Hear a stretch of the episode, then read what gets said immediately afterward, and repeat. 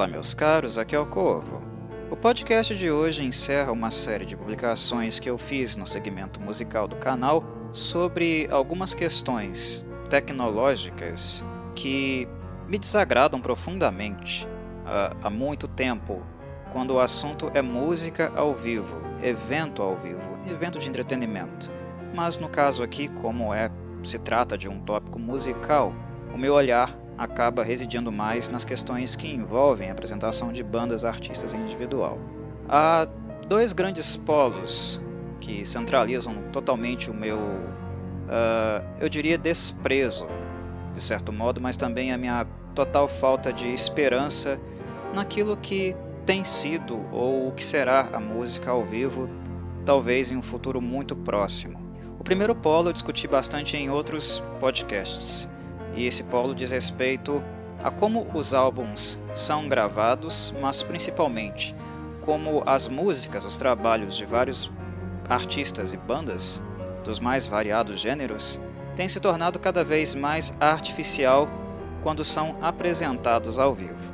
Eu falei em outros podcasts sobre autotune, falei sobre backing tracks, playback, falei sobre o uso de cliques, ou seja, falei sobre uma variedade uh, significativa de artifícios, de tecnologias que têm sido usadas não para aprimorar a arte, torná-la mais excelente, mas na verdade são artifícios tecnológicos que estão sendo utilizados para mascarar as deficiências que os artistas possuem, as bandas possuem e na verdade, esse ciclo tem tornado a, a indústria do entretenimento, a indústria da música ao vivo, cada vez mais artificial. Eu não estou falando aqui, por exemplo, do uso de tecnologia, a qual eu não tenho nada contra. Na verdade, eu sou a favor da tecnologia desde que ela sirva como um ponto de apoio, algo que aprimore a nossa aprendizagem, nosso desenvolvimento humano e artístico. Ou seja, a tecnologia pode ser usada para esse propósito.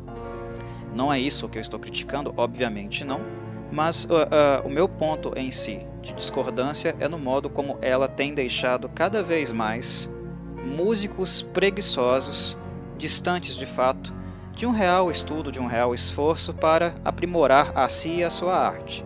O cenário onde nós nos encontramos não é mais simplesmente como aquele que era no início dos anos 80, quando as backing tracks né, eram usadas de certo modo para acrescentar alguma coisa a um trabalho que estava sendo realmente feito ao vivo em cima dos palcos.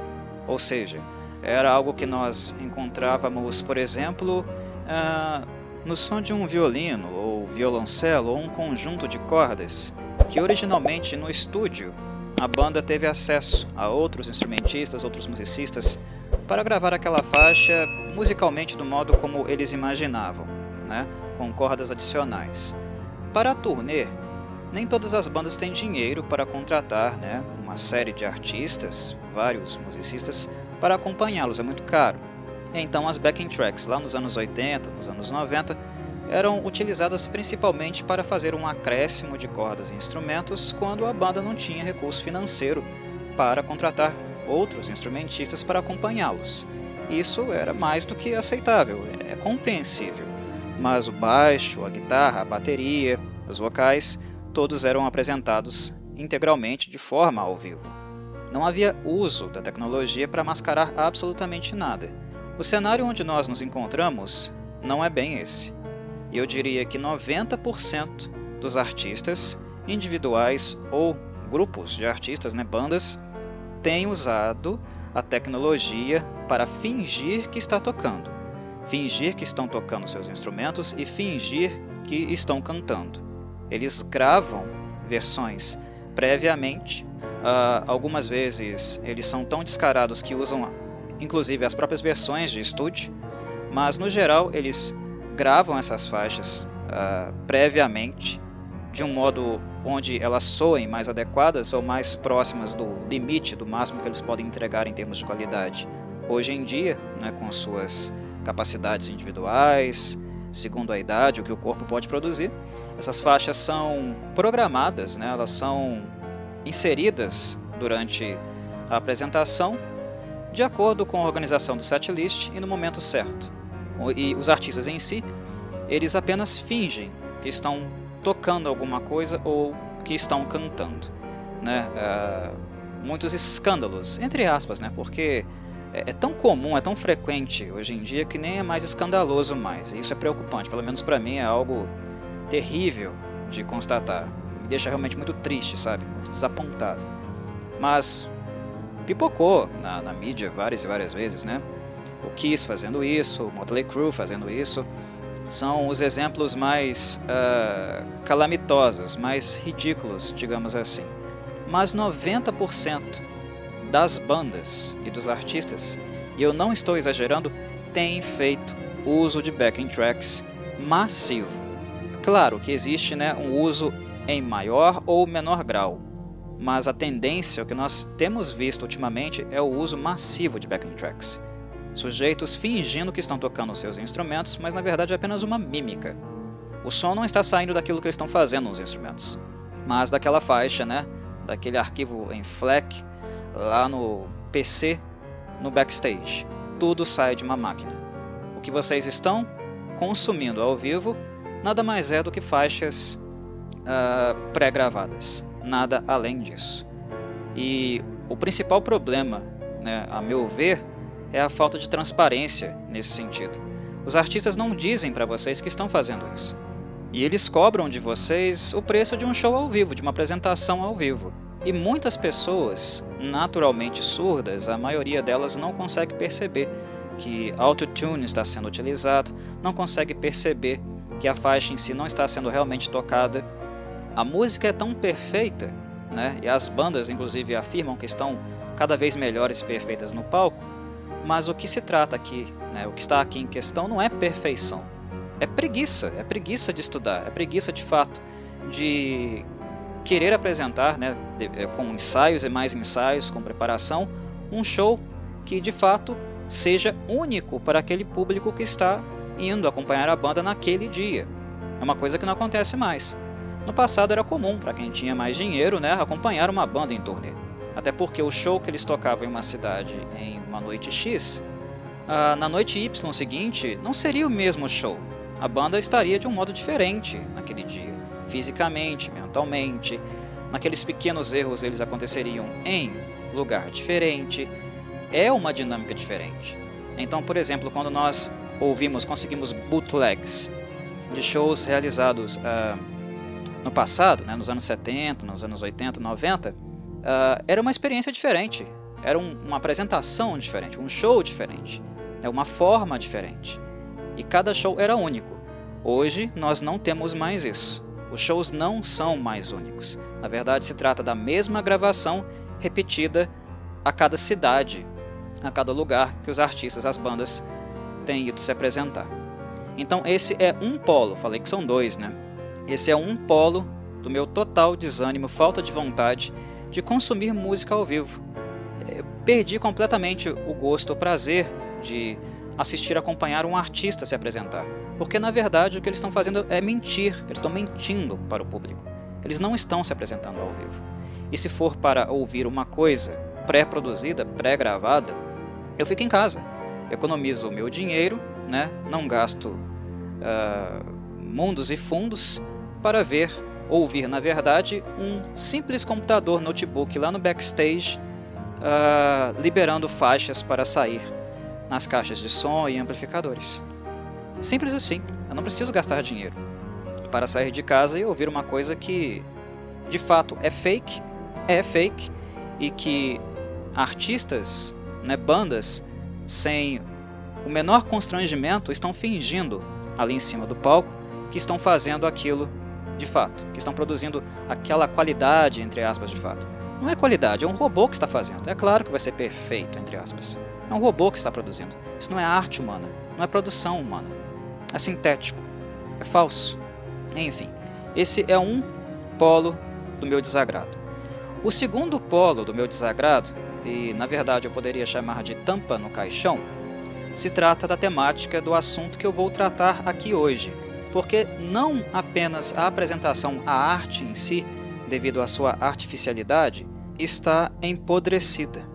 Também a logística, também a organização, também o âmbito dos negócios está completamente empodrecido e favorecendo apenas algumas pessoas, alguns poucos proprietários, de fato, da indústria como um todo, porque um monopólio foi formado, um monopólio que está aí no mercado há muito tempo, há mais de uma década, e isso também tem atentado contra os consumidores, aqueles que estão procurando os eventos ao vivo, música ao vivo para ouvir, inclusive também em eventos teatrais, em eventos esportivos, até porque esse monopólio abocanhou tudo, quase tudo, eu diria 95 ou mais por cento do mercado da indústria hoje está nas mãos de um pequeno conglomerado de um pequeno número de proprietários pessoas.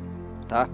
E quando existe monopólio, o que acontece, vocês sabem muito bem, é que o monopolista, aquele que detém todas as posses do mercado, coloca o preço que quiser, cobra o que quiser, nas condições que quiser. E isso, inclusive, implica também um dano direto, drástico aos próprios artistas, porque taxas são cobradas não apenas do público, mas também aquelas taxas de locação, de logística, de produção, né, do que é necessário ou não para agendar datas em algumas casas específicas, no quesito do plano de marketing, na parte estrutural, eles colocam o preço que quiserem, porque a negociação é feita por eles com os donos de casa. E eles também colocam uma margem é, de lucro muito alta que eles decidem uh, ganhar porque não há concorrência, não existem outras empresas com real capacidade de oferecer aos artistas melhores condições e não apenas jogam uh, sobre eles taxas ou requisitos para atingir aquela meta de superávit absurdo que o monopólio da vez, aquele que eu vou falar daqui a pouquinho, né, uh, deseja.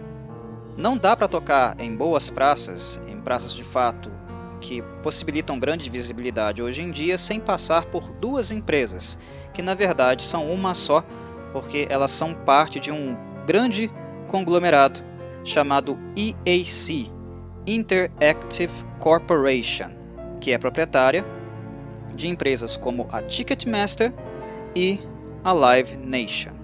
No passado, a Ticketmaster e a Live Nation eram duas empresas completamente distintas. Elas não faziam parte de um monopólio, embora a força individual delas, antes dos anos 2010, no caso, era gigantesca também. Porém, a Ticketmaster cresceu absurdamente no mercado. Ela foi se desenvolvendo, ela foi crescendo, e a partir de 2010, com a anuência, né, e aí é necessário apontar o dedo para o grande responsável pelo caos completo que esse monopólio gerou na indústria do entretenimento, e eu falo indústria do entretenimento, levando em consideração música, teatro, eventos esportivos. Um dos grandes responsáveis por isso, né, o órgão que começou com esse caos, deixou que a coisa chegasse a esse ponto por uma completa irresponsabilidade de não brecar né, a existência de monopólios, foi uh, o Departamento de Justiça dos Estados Unidos. Foram eles que lá em 2010 aprovaram que a Ticketmaster, uma empresa que já era gigantesca, que já havia se envolvido previamente em vários escândalos de corrupção, repasse de ingressos para casas de revendas e cambistas, muitos problemas com justiça com a lei a Ticketmaster teve no decorrer dos anos 90 e dos anos 2000. Mesmo com esse passado nebuloso, problemático, o Departamento de Justiça dos Estados Unidos aprovou a fusão entre a Ticketmaster e a empresa que naquela época se chamava Live Nation, que após a fusão mudou o seu nome e hoje chama Live Nation Entertainment. Ou seja, Ticketmaster e Live Nation passaram a ser empresas de um dono só, que nada mais é do que o conglomerado Interactive Corporation. Mas, enfim, como o monopólio se, de fato, ele se consolida? Muito simples.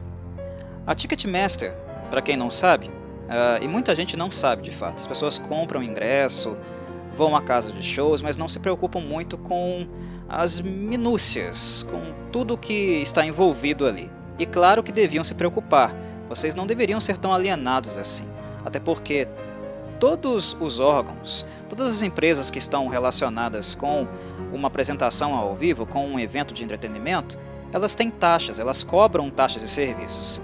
E vocês pouco sabem o que de fato estão pagando, né? E por que o preço final de um programinha que vocês querem fazer é tão caro, tá? Isso inclusive também é um problema que eu vou uh, acentuar aqui, vou grifar, porque a incapacidade do público de saber o mínimo, se interessar pelo mínimo, também é uma das grandes causas desse monopólio, que é a Ticketmaster barra Live Nation, fazer o que bem entende, tá? Vocês não se importam em saber o que estão pagando. E como não se importam, essas empresas, empresas desse tipo, né, esse monopólio aqui, como outros vários monopólios em outras áreas do mercado em geral, não se importam também, não, não ligam, né? não têm o menor interesse de serem transparentes com vocês. Vocês pagam uma porrada de taxas. E eu digo vocês, consumidores, tá? E também os artistas. Vocês pagam muitas taxas. Muitas taxas. E isso também superfatura o preço do programinha, o preço de tocar em uma tal casa X ou Y, de viajar, ir para as grandes praças, porque essas, esse superfaturamento está muito ligado à margem de lucro superávit que aquela empresa, né, no caso aqui a Ticketmaster barra Live Nation, deseja obter uh, naquele ano específico ou naquele evento específico. E é alto, altíssimo. Tá? Mas enfim, a alienação é uma parte da questão uma parte também uh, do que facilita essas empresas a passarem a faca. Eles enfiam a faca em vocês, rodam e vocês pouco se dão conta uh, de que são eles fazendo isso. Mas enfim, para quem não conhece a Ticketmaster, ela é uma empresa uh, muito antiga no mercado. E eu, quando eu falo mercado, é mercado mundial, tá? Porque a partir do momento que eu estou falando sobre monopólio, o monopólio não é só local. O monopólio ele é global, tá? E a Ticketmaster barra Live Nation hoje é um monopólio global. Eles atuam em mais de 40 mercados do globo. Mais de 40. O mercado americano, aqui no Brasil, vários pontos da Europa, da Ásia. Enfim, eles controlam todas as praças do entretenimento, basicamente no mundo inteiro. Eles viraram esse titã, esse colosso, e praticamente quase nenhuma outra empresa consegue fazer frente a eles hoje porque o poderio, o capital financeiro deles é gigantesco demais, o que permite a eles compras né, das concorrentes, permite a eles fazer lobby, lawfare, ou seja, ficou muito, muito difícil chegar, peitar a Ticketmaster e a Live Nation para que eles deixem de explorar, bater nos consumidores e também nos artistas. Uh, nos últimos anos, principalmente nos últimos 10 anos, foram vários artistas reclamando dos preços abusivos e taxas uh, cobradas pela Live Nation e pela Ticketmaster. Nomes, por exemplo, como gente grande assim do, do, do, do pop, como a Taylor Swift, por exemplo. Isso vocês podem encontrar, tais informações vocês podem encontrar facilmente fazendo uma pesquisa rápida aí no Google. Uh, o preço, eles estavam colocando aquilo que eles queriam em termos de taxas e valor de ingresso. E não havia qualquer diálogo, até que a bolha de, definitivamente ela estourou e eles conseguiram, né, a, a façanha, literalmente uma enorme façanha de desagradar tanto republicanos quanto democratas no Congresso americano. E foi apenas neste ano em questão, 2023, que o Senado americano finalmente começou a fazer alguma coisa contra eles. Mas eu falo uh, sobre isso daqui a pouquinho. Mas enfim, a Ticketmaster é uma empresa gigantesca que uh, sempre trabalhou com a, com a criação, com a distribuição e as vendas de ingressos para eventos musicais, teatrais e esportivos. Ou seja, ela cria o ingresso, ela distribui o ingresso e estipula também o valor desse ingresso. Isso é Ticketmaster e por isso ela tem esse nome, né? Ticketmaster, né? os mestres dos tickets, dos ingressos. O trabalho da empresa é basicamente esse: Só que em 2010, o capital financeiro da Interactive Corporation, que possui a Ticketmaster, já estava tão gigantesco que eles começaram a comprar outras empresas que trabalhavam em outros setores estratégicos da indústria do entretenimento. E uma dessas empresas era a também gigante Live Nation, mas cujo capital financeiro já era menor do que da EAC. Então eles compraram a Live Nation em 2010 com a anuência do Departamento de Justiça americano. É um grande erro, um fatídico erro, porque uh, a Ticketmaster já era enorme, ela já não dava muita margem para outras empresas de distribuição de ingressos uh, competirem com ela.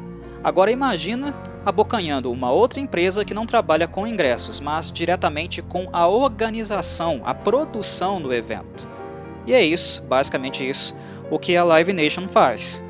Ela organiza os eventos, cuida da parte estrutural, pragmática, da logística, de cada praça, de cada casa, de tudo o que é necessário para fazer aquele show acontecer, aquele show que as pessoas compraram o ingresso. Ou seja, ela trabalha com a produção praticamente toda, toda a indústria hoje em dia e também aquela, né, a, a, empresa no caso, né, a, o conglomerado, a Interactive, Interactive uh, Corporation, ela basicamente promove e ela também vende tudo, a maior parte das coisas que hoje acontecem no mercado. Existem outras empresas hoje, hoje em dia né, que trabalham com distribuição de ingressos e produção? Existem, mas é, são empresas muito pequenas. Né, de trabalham com festivais mais independentes, né, ou eventos mais independentes muito pequenininhos, e não daquilo, sabe, daquele bolo de capital gigantesco que circula realmente na indústria do entretenimento. O bolo maior, essas empresas menores, uh, nem vê a cara disso. E quando elas crescem um pouquinho para começar a ver, o capital financeiro do grande monopólio, né, que é a Ticketmaster barra Live Nation, é tão grande que vai lá e traga essas empresas. E foi exatamente isso, foi essa linha histórica que nós acompanhamos, que nós vimos acontecer. Vamos fazer esse caminho? Bem, então a Ticketmaster comprou a Live Nation. Então ela distribui ingresso e ela também produz os shows. Né? Pegou todo o portfólio que a Live Nation possuía. Tudo para ela. Só que não parou por aí. Em 2015, né, com o aumento absurdo do lucro da empresa, né, que agora não lucrava só com ingresso, mas também com produção, com cobrança de taxas do público e dos artistas para se apresentar, né, acordos sendo feitos com os donos de casa, né, casa de shows, estádios, né, praças tradicionais do mundo da música.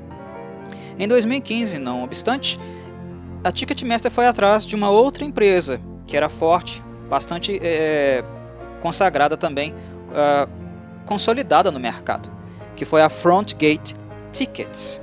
O que, que era a Frontgate Tickets? Ela era uma empresa muito forte também na distribuição, na criação e distribuição de ingressos, mas uh, cujo olhar, o enfoque dela estava mais voltado para festivais e não eventos em individual. E na agenda entre os clientes da Frontgate Tickets estavam festivais grandes, populares, como por exemplo o Lollapalooza. Ou seja, a Ticketmaster, cheia da grana, foi lá e comprou a empresa. E não apenas agora eventos individuais, né, específicos. Agora a Ticketmaster também tinha no seu portfólio, contava né, com sob seu poder, festivais tão tradicionais que lotam de público, que tem né, uma uma divulgação, uma amplitude global muito populares, como por exemplo o Lollapalooza. A empresa estava abocanhando tudo, tudo o que era possível abocanhar, para apenas ela ditar as regras de tudo o que acontecia no mercado do entretenimento e dos preços cobrados para todos os tipos de procedimentos que são feitos dentro desse mercado desde a cobrança direta do valor do ingresso até mesmo nas taxas para apenas você chegar e entrar numa casa e consumir, como também aquelas logísticas cobradas dos artistas. Estava bocanhando tudo, agora inclusive dentro dos festivais. Mas não parou por aí, calma, tem mais. Quando a gente fala de ingresso, quando a gente fala de distribuição, uma coisa que a tecnologia facilitou bastante a nossa vida foi com a, a venda de ingressos, né, o mercado se, se ampliando, entrando no domínio digital. No passado era, era dose, quando uma banda vinha, uma banda internacional, por exemplo, vinha se apresentar no seu país, mas ela só ia em uma, em uma capital distante, bem longe do seu estado. Como que você ia né, assistir esse show? O que, que você tinha que fazer para isso? Obviamente você tinha que viajar, né, ou, ou viajar com antecedência, ou encomendar, pedir alguém para comprar o ingresso para você e depois né, ir lá acompanhar o show e tal. Uh, ingressos digitais, venda digital de ingressos não existia no passado. Então você tinha que ficar torcendo muito para aquela banda passar pela sua cidade. E quem morava no interior, em cidades menores, obrigatoriamente tinha que viajar com antecedência para dar a sorte de comprar um ingresso lá na boca do caixa. Não tinha outro jeito. Nesse sentido, a tecnologia ela ajudou bastante. Ela tornou possível que pessoas pudessem comprar seus ingressos né, a distâncias de qualquer tipo, conseguir obter os seus ingressos. A Ticketmaster também acompanhou esse movimento, né, essa entrada tecnológica né, digital no processo de vendas. Só que não foi a Ticketmaster que criou isso. Houve outras empresas, assim, elas se envolveram e desenvolveram é, esse potencial de vendas e toda essa organização né, todo o arcabouço tecnológico necessário para colocar essa, essa questão, né, esse modelo de venda em prática. A Ticketmaster não foi uma pioneira nesse sentido, mas como ela não era mais agora tinha muito dinheiro, ela podia comprar empresas que eram, empresas que eh, desenvolveram né, uh, um, um nível de extrema qualidade fazendo isso, criando, distribuindo e vendendo ingressos, mas não fisicamente apenas, também digitalmente. E uma dessas empresas era a Upgrade, mas que também foi comprada em 2018 por quem? Sim, pelo conglomerado Interactive Corporation, pela Ticketmaster Live Nation. Ou seja, agora não mais o mercado físico ou semi-digital.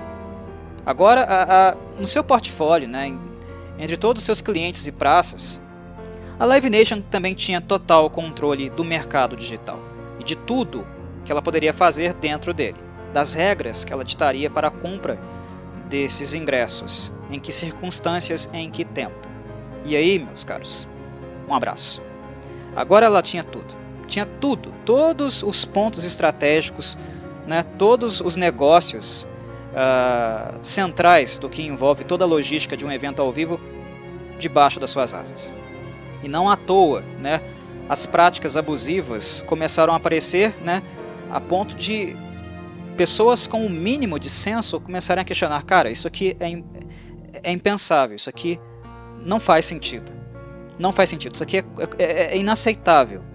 Mas com quem você vai reclamar? De qual outra empresa você vai consumir? Se esse monopólio absurdo aqui tem total controle de toda a indústria. Há muitos, muitos anos, principalmente na última década, eu me neguei a fazer parte disso e a ser consumidor, cliente dessas empresas, porque eu simplesmente não concordo com a ética de trabalho delas e com a direção de trabalho delas. Ah, Corvo, então você não vai assistir mais um show ao vivo, você não vai, não vai mais frequentar um festival. Sim, eu não vou, porque eu não quero ser assaltado. E principalmente, eu não quero ser assaltado, eu dou valor no meu dinheiro, tá? Eu não quero ser assaltado uh, comprando coisas, consumindo coisas que eu nem sei exatamente o que eu vou comprar e consumir. Porque foi esse recorte, esse desenho, que principalmente em festivais, a Ticketmaster e a Live Nation, uh, foi, foi, foi para esse cenário que, ela, que elas começaram a nos obrigar a, a, a aderir e a aceitar. Muitos festivais começaram a vender ingressos com antecedência a preços exorbitantes, exorbitantes, tá? Quando nem o cast de artistas e bandas estava definido. Ah, por exemplo, ah, vamos comprar né, ingressos para a edição 2024 do Rock in Rio. Exemplo, tá? Nem sei se vai ter, não me interessa. Estou pouco me lixando se vai ter ou não. Mas é um exemplo. Ah, Abre-se as vendas, aquilo que é chamado de pré-venda que entra dentro de uma categoria chamada preço dinâmico também, né? O que é uma mentira também que a Ticketmaster e a Live Nation contam para vocês. A Ticketmaster, no caso, que vende os ingressos, né? É uma grande mentira. A, aquele, aquele papinho do preço dinâmico. O que é o preço dinâmico? É, isso está no título, né? No, na, na expressão, tá óbvio. É um preço que varia de acordo com o momento de venda, uh, o estágio das vendas desses ingressos. É um preço variável.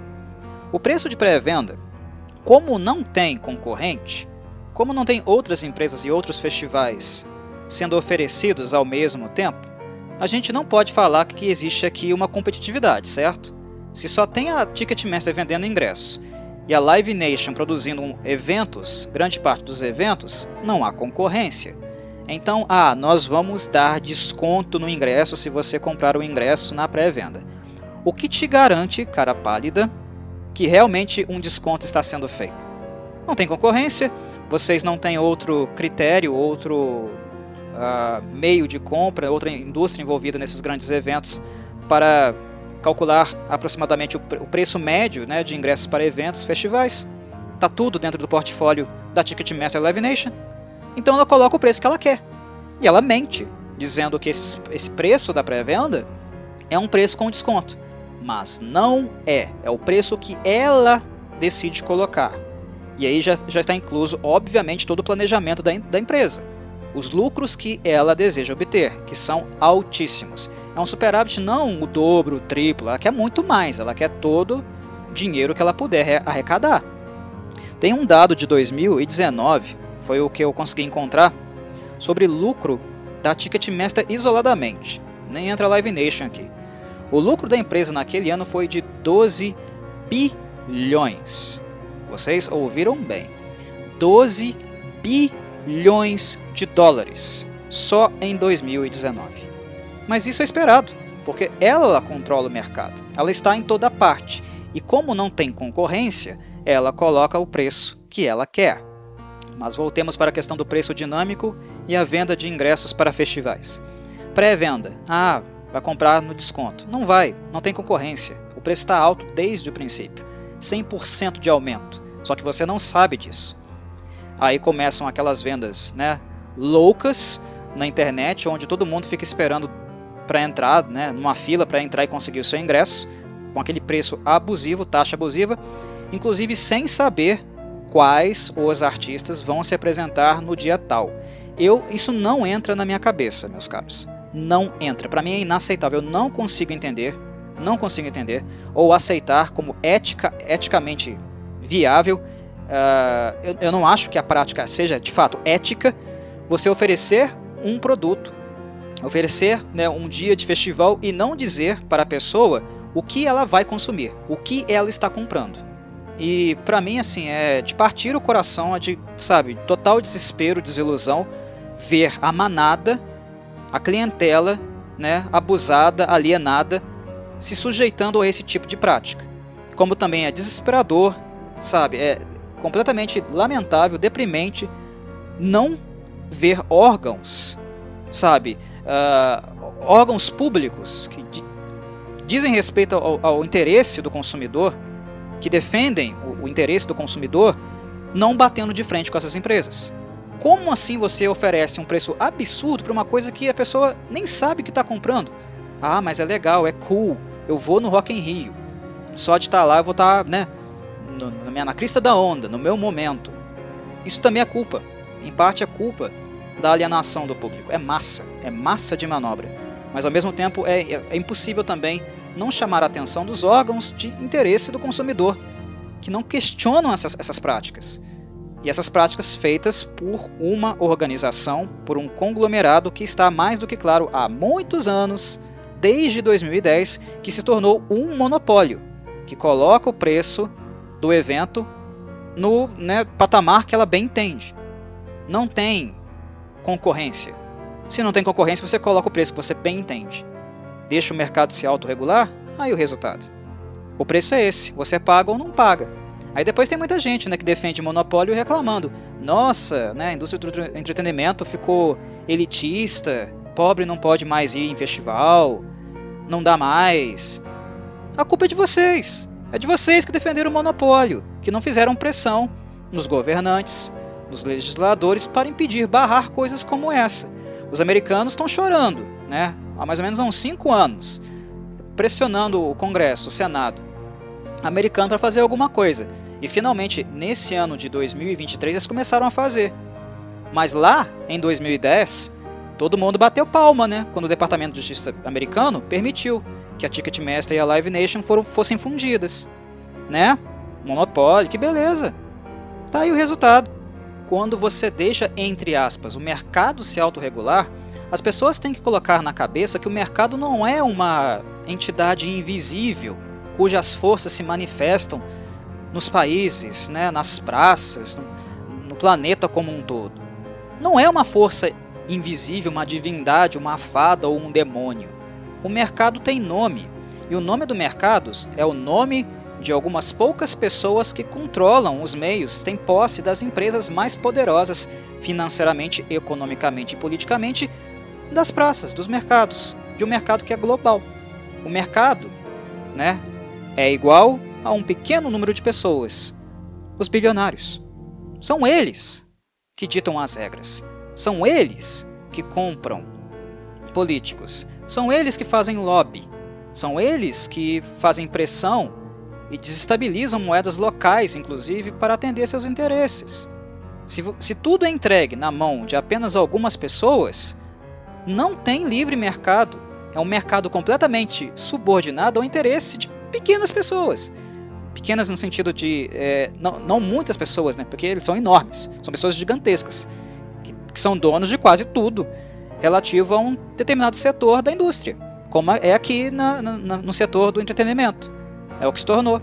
A, a Ticketmaster, a Live Nation. Elas estão na mão de, de pessoas, né, poucas pessoas. Pequeno grupo. E quem dá, quem dita as regras, quem dita o preço, são eles. Até porque quem vai fazer frente? Se o mercado não intervém, e é exatamente isso que está acontecendo nos Estados Unidos, olha só que legal. Né? É o mercado sofrendo intervenção do Estado. Porque o mercado tornou a competitividade impossível. O mercado, por práticas absurdas, e mercado, leia-se, donos, proprietários da Interactive Corporation, eles tornaram a vida, né, o consumo, a exploração dos consumidores e dos artistas algo completamente absurdo, ninguém está dando conta mais. Muitos artistas estão se aposentando porque não conseguem mais manter seus trabalhos, seus empregos. Eles precisam de dois empregos para poder pagar, para poder mantê-los como músicos, trabalhando né, no terceiro emprego, que seria o, o emprego de músico. O preço das casas, de toda a logística, para você montar um show, se apresentar, em casas pequenas, tá? A gente não está falando aqui de Madison Square, Garden, né, de Budokan. A gente está falando de casas pequenas. Toda a logística envolvida é impossível você arcar com isso financeiramente e ainda tirar alguma coisa para você, para você poder se manter, viver. Muitos, a maioria dos artistas, muitos deles, estavam precisando trabalhar em dois empregos. Um emprego para eles poderem existir, pagar suas contas, sabe? Alimentação, água, luz, aluguel e para sobrar alguma coisa também para investir na carreira musical deles. Dois empregos. Sendo que um deles, o musical, porque é emprego, é trabalho, tá? Não estava mantendo. Não, não, não, era possível ser mantido com as taxas abusivas que Ticketmaster Live Nation estavam cobrando. Esse é o ponto. Em exemplos como esse, que nós vemos porque os monopólios são prejudiciais, qualquer monopólio Ticketmaster Live Nation, o monopólio da Disney, o monopólio da Microsoft, qualquer monopólio. Eles são prejudiciais para o consumidor e também para aqueles que trabalham dentro da indústria. Porque tem muita gente que acha, nossa, estou trabalhando para Ticketmaster, estou trabalhando para Disney, estou trabalhando para Microsoft. Mas na medida que eles são um monopólio, que eles são as únicas né, empresas que controlam todo o mercado, isso também explode, meu caro, no trabalhador eles vão ditar também o quanto vão pagar a você. O quanto de tempo você vai ter que trabalhar para eles para fazer X. Você não vai ter outras empresas para te oferecer condições e salários melhores. Eles são um monopólio, eles controlam tudo, então eles ditam as regras. E quem tem que intervir? Quem precisa intervir? Não é o mercado, né, esse ser supostamente invisível na cabeça de muitos, como eu disse, não é, que vai intervir? Claro que não, eles não vão atentar contra eles mesmos. É o Estado. É o Estado que tem que intervir. E é exatamente isso que nós estamos vendo né, acontecer nos Estados Unidos. Há poucas semanas uma intervenção foi feita. Eles conseguiram a proeza, a Ticketmaster barra Live Nation conseguiram a proeza de colocar numa mesma, mesma mesa uh, republicanos e democratas contra eles. Vocês conseguem perceber o tamanho do buraco? Vocês conseguem se tocar do quanto as práticas abusivas, exploratórias da Ticketmaster barra Live Nation, uh, o, onde elas chegaram, a ponto de, sabe, incomodar todo o Congresso americano, republicanos e democratas? Quais foram as acusações que foram feitas contra eles? Quando o Congresso colocou eles contra a parede, o que, que eles alegaram? O que eles acusaram a Ticketmaster barra Live Nation de fazer?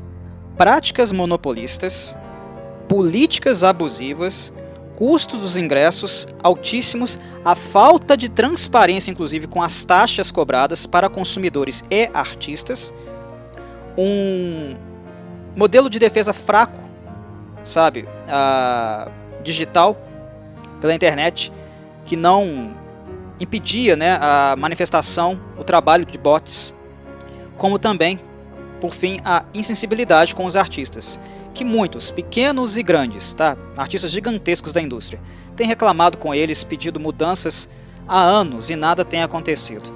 Uma pequena mudança foi feita pela Ticketmaster barra Live Nation em 2022, quando a Ticketmaster ah, afirmou que passaria a adotar uma variação dinâmica também nos preços, segundo a demanda dos shows, porque nem isso eles faziam. Era show pequeno ou show grande, eles colocavam o preço que eles queriam, as taxas que eles queriam, o valor que eles queriam. Eles nem seguiam demanda. Claro que shows mais né, divulgados de artistas maiores vai ter uma adesão, uma compra, uma procura maior, vai gerar mais valores. Mas shows pequenos não geram muita grana. Mas as condições, né, o lucro pré-determinado que a empresa estabelecia para os artistas, a Live Nation, por exemplo, ó, nós vamos trabalhar com vocês, vamos organizar seu show, vamos levar vocês para casa tal. Mas desde já, esse montante aqui eu quero para mim, essa porcentagem alta aqui antes mesmo de vender ingresso, tá? de saber o quanto seria arrecadado. Essas taxas eles estipulavam, eles colocavam sobre a mesa: quer? Se você quer, você toca.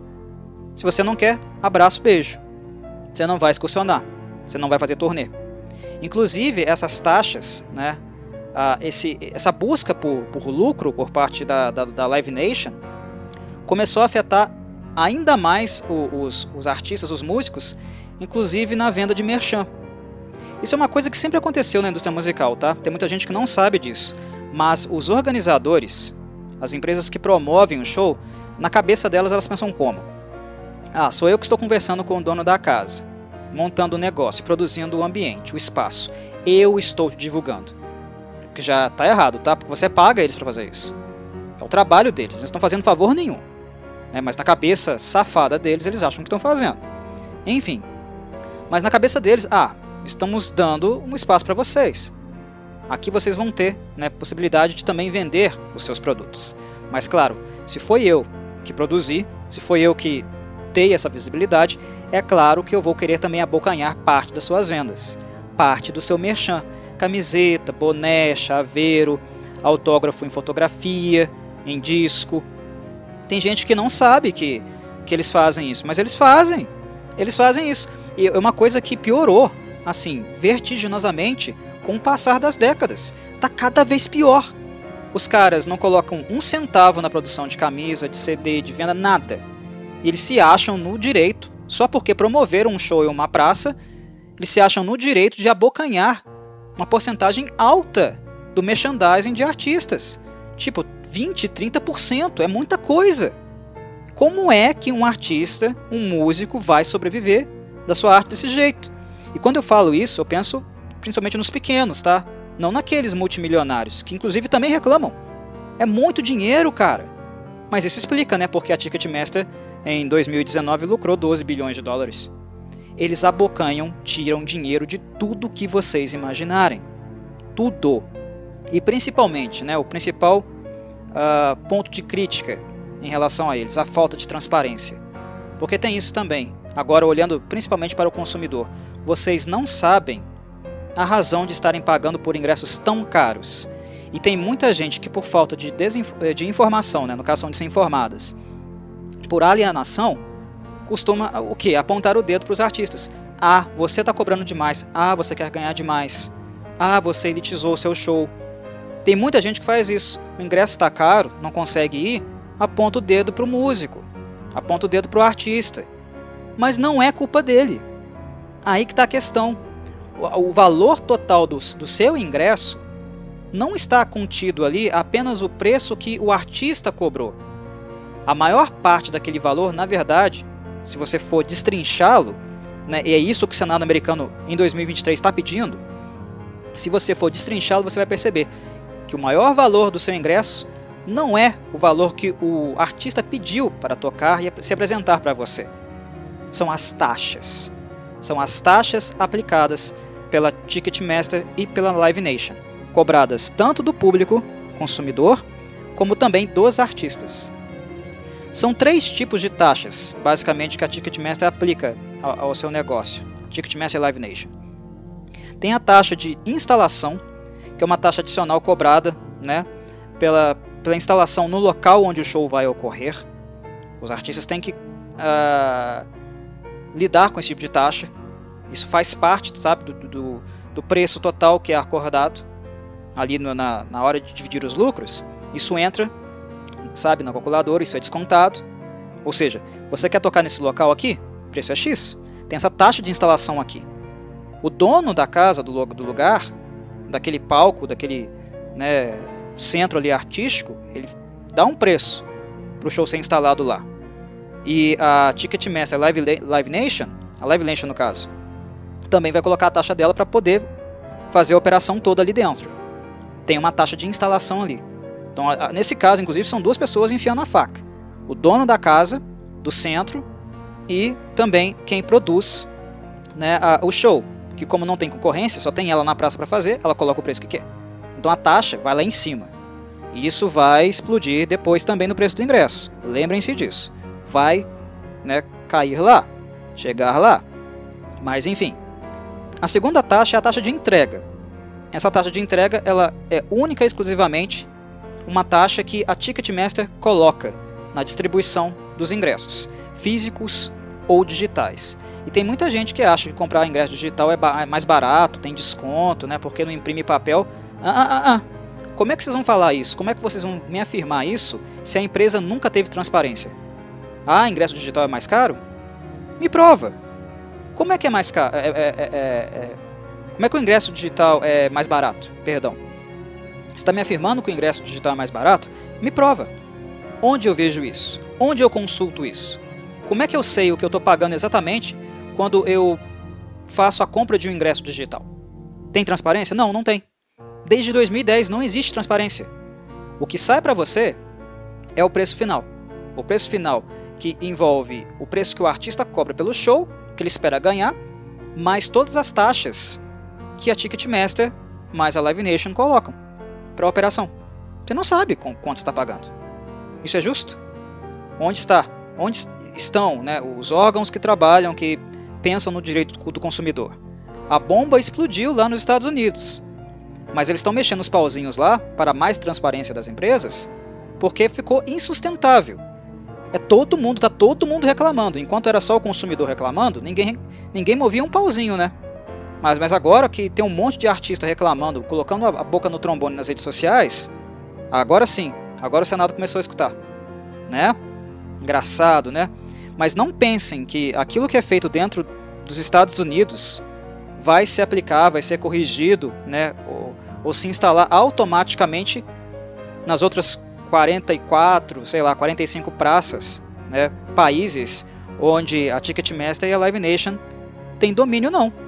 Para isso mudar, pressão precisa ser feita no Congresso de cada país, tá? Porque lá estão exigindo mais transparência agora. E é uma transparência que nem entrou em prática ainda. Está em trâmite, tá? Está sendo discutida, estão sendo pressionados no Congresso. Inclusive, tendo que confessar a culpa, a mão suja deles no, né, no, no crime. Mas enfim, taxa de entrega. Você que compra aí digital, não pense que você está tá pagando mais barato e sem uma taxa, porque um papel não está sendo impresso ou um funcionário né, não está sendo pago para imprimir esse papel para você. Você não sabe disso, porque nunca você foi informado disso. Essa taxa nunca apareceu para você, nunca foi transparente para você. Mas enfim, tem a última taxa também, que é a taxa de serviço. Essa taxa é calculada com base no acordo com o artista. Tá? Essa taxa entra no acordo com o artista. Quanto o artista quer ganhar e qual a margem de lucro também a, a Ticketmaster e a Live Nation desejam é, no, montante, no montante final. Não é um lucro que eles esperam. Ah, vamos deixar o show rolar, vamos deixar o evento rolar e o que for de lucro a gente divide depois. Não, eles estipulam lucro. Nós queremos no mínimo isso aqui. Se passar disso aqui, ótimo. Maravilha. Mas se não chegar nisso aqui, você vai ter que compor de algum modo tá? A gente vai abocanhar, sei lá, um pouquinho do seu, no do seu merchan. É, é, é, esse papo, sabe? Esse nível de conversa que eu estou entrando aqui. Olha o absurdo disso. A taxa de serviço diz respeito né, ao cálculo, é uma taxa que é calculada com base no acordo com os artistas e também envolve um pouquinho de processamento do, do, do pedido. Enfim, são três grandes taxas. Possivelmente existe, existem outras que a gente nem sabe que existe, mas as três principais são taxa de instalação, taxa de entrega e taxa de serviços. Isso cai, isso explode no valor final daquele preço superfaturado que você paga para ir assistir o seu artista músico favorito. O show está caro? Está, mas não por causa do artista somente. E também não é somente por causa né, da diferença do valor da moeda de um país para o outro. Uma coisa que eu preciso contar para vocês, vocês não podem esquecer, é que um artista, ele não fica variando o seu preço de acordo com o país que ele vai, não, tá? O preço dele é X. O que ele espera ganhar com o show dele, com a apresentação dele, é X. É um valor que ele busca. E claro, um valor que ele calcula, que ele imagina dentro da realidade dele. Se ele é um artista de grande é, publicidade, né, que está sob os holofotes, ele pode ganhar um pouco mais, ele pode pedir um pouco mais, ele tem o luxo de pedir isso. Mas artistas que têm um público muito seleto, pequeno, sabe, que são acompanhados por fãs mais antigos, que não têm tanta exposição assim, eles não podem lá chegar e colocar um preço nas alturas assim que eles querem ganhar. Claro que não. Obviamente eles não são idiotas e percebem que se eles colocassem preços muito abusivos acima da realidade do público deles, eles não conseguiriam tocar em lugar nenhum. Não teria público suficiente para pagar, né? Então eles calculam o preço deles de acordo com a sua própria realidade né, e visibilidade. E esse preço ele não muda. Esse preço no Brasil vai ser um, esse preço nos Estados Unidos vai ser um, é, vai ser o mesmo no caso, né? Lá na Europa também. Esse preço não altera. É X dólares ou X euros. Depende, né? Da, da banda, da moeda, de onde ela vem. Ou a moeda que ela escolhe trabalhar. Mas é aquele. É aquele preço. E aí tem uma variação, claro, né, que é dada pela moeda local. Se a sua moeda local, por exemplo, do real está desvalorizado, claro que o show vai ser mais caro. Mas o preço do, do, do músico não é variável. O que varia é o preço das taxas. Porque as taxas não são transparentes. As taxas não são inertes. Há um dinamismo entre elas que o monopólio, reforça, cobra como bem entender e não tem transparência. Então, na hora de você questionar, xingar nas redes sociais, ir atrás do seu artista, olha de fato para quem está fazendo isso com você, para quem está te roubando. E é por isso que eu falo que esse é o segundo pilar do meu total desgosto né, de frequentar shows ao vivo. Eu não quero ser roubado. Além de não estar de fato ouvindo música ao vivo ultimamente, o monopólio que virou a indústria da música, a indústria do entretenimento ao vivo, está roubando, está explorando as pessoas. E não dá, sabe? A, amargura, a tristeza, sabe? O, desejo de não ser trouxa em mim é, é maior. Me dá desgosto. Fica em casa. Fica em casa. Quero saber como está uma turnê? Eu, eu olho. Dou uma olhada no, no YouTube. Nas filmagens que o público. Desculpa, tá? Trouxa, faz. Se eu quero saber se é informado do set list, como estão tocando, o que está tocando, YouTube, Google, as mil e uma redes sociais que existem por aí. Não, eu não vou mais em show. Não vou mais em show. Os shows que eu vou vai ser de artistas pequenos, que eu sei que não tem tecnologia para me enganar, que de fato fazem seu show ao vivo, e que a Ticketmaster e a Live Nation não estão envolvidas na produção. Porque aí eu sei que eu vou estar tá pagando um preço justo, ajudando né, com o meu custo, com o meu comparecimento, um artista que realmente o dinheiro está indo só para ele, tá? Ou a maior parte para, para ele, e não para terceiros. Então eu estou ajudando o artista e não quem já é barão, né, tubarão da indústria, o monopólio da indústria, deixando cada vez mais rico. Gente que, não, que nem produz a arte. Esse tipo de, de, de show, de acontecimento, aí sim eu vou. Porque eu vou estar tá, tá ajudando de fato o artista. E sem o artista, por causa de, de, dessas empresas, né, eles não vão estar tá me roubando. É só nessa situação. Show internacional, gente grande, esquece. Eu não saio mais de casa. Eu perdi o prazer em coisas assim. Dificilmente eu vou fazer isso. Sem falar que, né, tem mais podre que eu poderia contar para vocês. Muito mais podre. Eu vou fechar uh, esse podcast justamente com o, o, mais grave de todos. É um, um podre para vocês entenderem de, fa de fato como vocês que sustentam e defendem esse modelo de negócios, esse mercado, esse monopólio, para vocês entenderem como vocês são trouxas. Bestas, idiotas. Aqui a gente não está falando de gentinha inocente. Nunca foi. E a Ticketmaster nunca foi inocente de nada em, em relação a práticas de mercado abusivas, exploratórias, desonestas, bem antes de ser monopólio, tá? Bem antes de 2010, ela já estava envolvida em práticas tenebrosas. Uh, e uma coisa que vocês possivelmente não sabem e que já foram vítimas, né, sendo consumidores já foram vítimas em algum momento, é de uma coisa chamada repasse de ingresso. Tem muita gente que acha que ao entrar no site e ficar aguardando na fila a chance de poder fazer a compra daquele ingresso tão desejado e esperado para ir num festival, tem muita gente que acha que a, a, a dificuldade de comprar o ingresso é por causa que o artista está em alta ou que a demanda, a procura é muito gigantesca. Ah, cordeirinhos. Ah, ingênuos. Vou contar um segredinho para vocês. Na verdade, nem é mais segredinho uh, de fato, tá? Porque a Billboard, foi a Billboard que revelou isso, tá? Lá em 2019. E essa é, denúncia já tinha sido feita no início dos anos 2000 em relação ao Ticketmaster, tá? Então não é segredo mais. É segredo só para quem não se informa, para quem é alienado, besta e ovelha servil dessa gente. Em 2019, a Billboard revelou que a Live Nation ela estava repassando ingressos, repassando lotes de ingressos diretamente para sites de revenda. O que, que isso significa, meus caros? Que você é trouxa que está aí, torando, tentando de tudo quanto é jeito comprar aquele ingresso na pré-venda que não tem desconto absolutamente nenhum, porque quando abrir a venda geral, a faca só vai entrar mais fundo, tá? 100% de, de lucro vai virar 200% de lucro. Quando abre para venda geral e não pré-venda, né, ou venda física, eles só jogam um preço que já estava alto lá nas alturas, nas nuvens tá? Não é descontinho não. Mas enfim, aquela dificuldade inteira toda, né, de, de comprar o, o, ingresso, não é porque a, pro, a procura, a demanda, né, tá muito alta, não necessariamente, porque é porque a empresa, a Billboard publicou, a Billboard publicou isso, tá? Ela fez uma pesquisa outros, né, outras redações, outros órgãos fizeram também. Ela fez uma, uma pesquisa e divulgou que a Live Nation estava vendendo lotes de ingressos para sites de revenda. O que, que isso significa? Que a empresa estava colocando os ingressos, grande parte dos ingressos, nas mãos dos campistas, diretamente. Ou seja, o ingresso que estava faltando para comprar e você não conseguia, você não conseguia não é porque estava difícil, é porque a grande parte dos ingressos já estava na, na, mão dos cambistas, dos sites de revenda. E por que, que a Live Nation ou a Ticketmaster faz isso? Por que, que eles uh, passam uh, os ingressos para os cambistas? Alguém pode parar e pensar: nossa, não faz sentido.